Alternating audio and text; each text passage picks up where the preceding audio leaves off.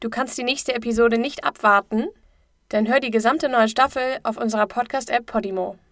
Meld dich jetzt an unter www.podimo.de slash ungelöst mit OE. Der Long Island Serienmörder Teil 5 Update Im Mai 2010 verschwindet die 24-jährige Prostituierte Shannon Gilbert in der Umgebung von Long Island. Auf der Suche nach Shannon finden Ermittler fast ein Dutzend tote Prostituierte. Auch Shannon ist unter den Toten. Ihre Leiche wird allerdings erst anderthalb Jahre nach ihrem Verschwinden in einem Sumpf gefunden. Offiziell wird sie aber nicht zur Opferliste von diesem unbekannten Mörder gezählt. Ihre Familie kann einfach nicht fassen, dass Shannons Tod ein einfacher Unfall gewesen sein soll. Eine überzeugende Ursache für Shannons Tod hat die Polizei allerdings nicht mal. Ihr Tod wird als Missgeschick klassifiziert. Das ist kein Witz. Es steht so in den Berichten der Gerichtsmedizin. Die genaue Todesursache bleibt also ungeklärt. Shannons Angehörige, vor allem ihre Mutter Mary, drängen weiter darauf, dass auch Shannons Fall als Morduntersuchung behandelt wird. Zusammen mit ihrem Anwalt heuert Mary den erfahrenen Pathologen Dr. Michael Baden an, um eine zweite unabhängige Autopsie durchzuführen. Und Dr. Baden kommt auch in vielen Punkten zu einem total anderen Ergebnis. Also, und zwar, Shannons Leiche liegt auf dem Rücken, also kann sie unmöglich im flachen Wasser ertrunken sein. Dazu kommt noch, dass ihr Zungenbein gebrochen ist. Du erinnerst dich vielleicht. Das Zungenbein ist ein feiner Knochen über dem Kehlkopf. Dieser Knochen wird oft bei Wirkattacken beschädigt. Auch das hat die erste Autopsie einfach übersehen. Shannons Mutter stirbt schlimmerweise im Jahr 2016. Aber auch nach Marys Tod kämpfen Shannons Angehörige weiter darum, dass der Fall neu aufgerollt wird.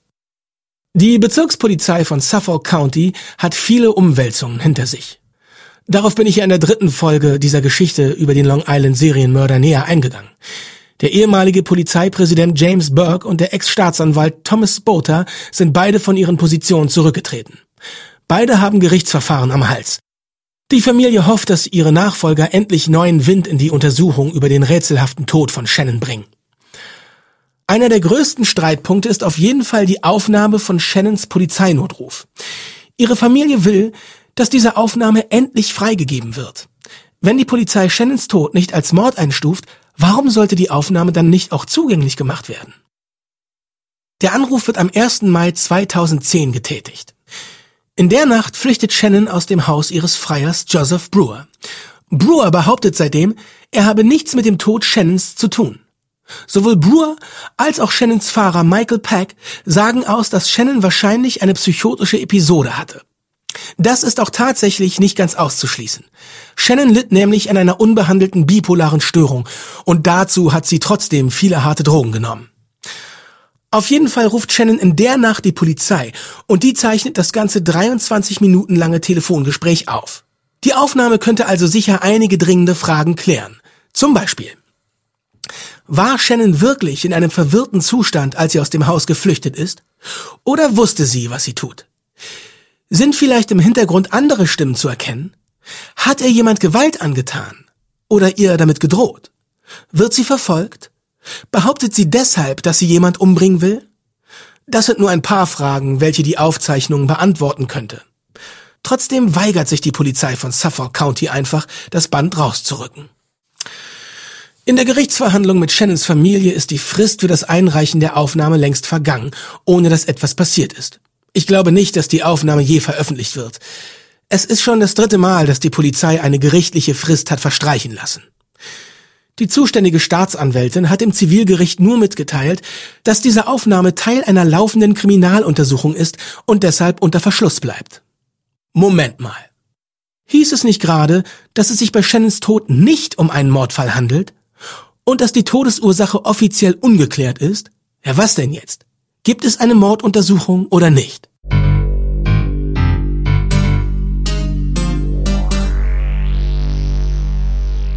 Shannons Familie hat sich schon fast daran gewöhnt, dass die Polizei von Suffolk County ständig ihre Meinung ändert, je nachdem, wie es ihr gerade passt. Zuerst erklärt die Polizei, dass es sich beim Tod der 24-Jährigen um einen Unfall handelt. Und ohne mit der Wimper zu zucken, wird dann behauptet, es laufe eine Morduntersuchung.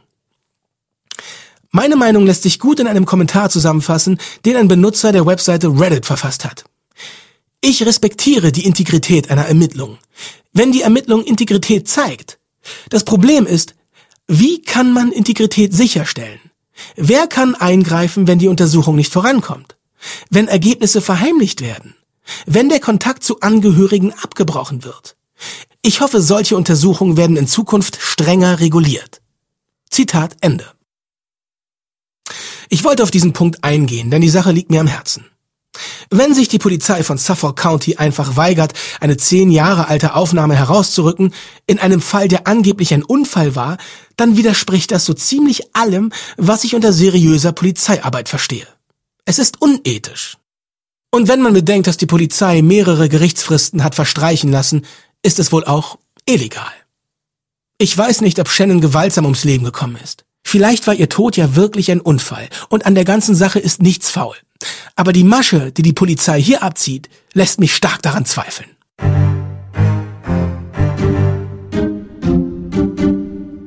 In der letzten Folge habe ich davon gesprochen, dass es immer wieder neue Dinge gibt, die über diesen Fall rauskommen.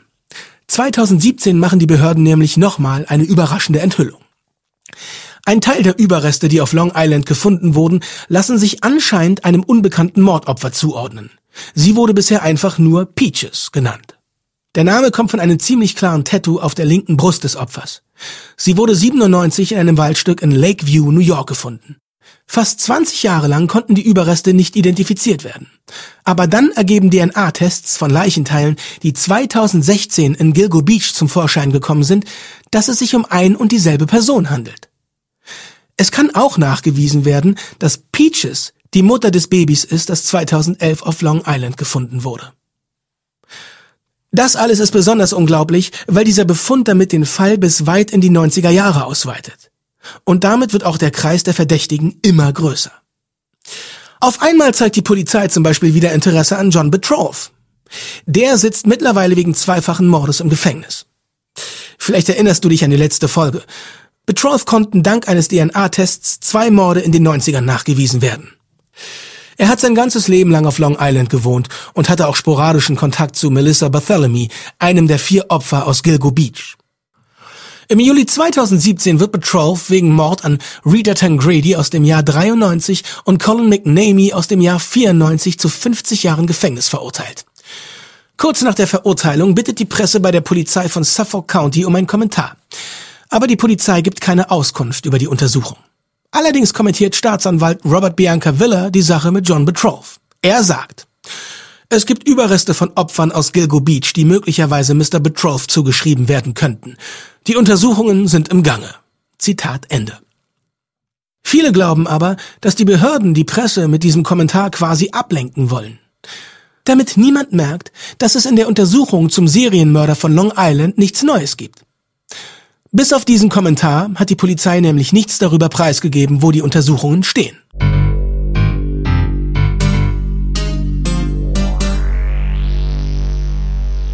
Im dritten Teil dieser Serie habe ich erzählt, wie Polizeipräsident James Burke und Staatsanwalt Thomas Spoter in einen Skandal verwickelt werden. James Burke wird wegen Verdacht auf Korruption rausgeworfen und angeklagt. All das geht auf einen Vorfall aus dem Jahr 2012 zurück. Ein Mann namens Christopher Loeb stiehlt Burkes Wagen und macht eine ziemlich interessante Entdeckung. Im Wagen findet er Waffen, Munition, Zigarren und eine Tasche voller Pornos und Sexspielzeug.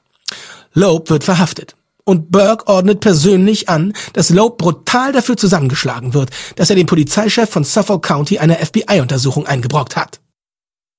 Diese Untersuchung bringt auf jeden Fall noch viele von Burkes Leichen aus dem Keller zum Vorschein.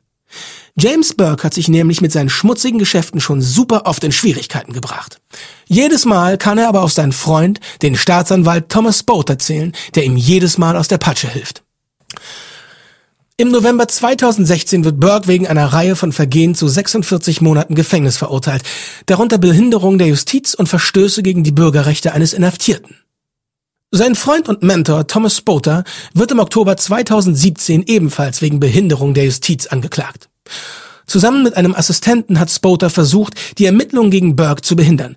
Zumindest wird ihm das vorgeworfen. Am 10. November 2017 tritt Spoter unter dem Druck der Ermittlungen zurück. Er und sein Assistent plädieren auf nicht schuldig und bereiten sich auf ein Gerichtsverfahren vor. Seine Verteidigung hat Spoter bereits Hunderttausende Dollar gekostet.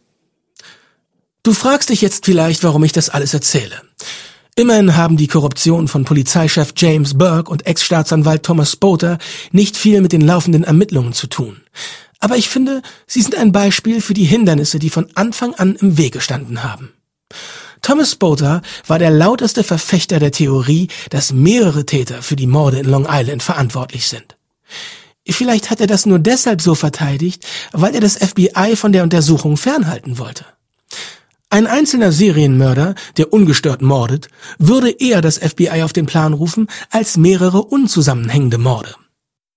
Dann ist da James Burke, der Polizeipräsident, der die Untersuchung leitete.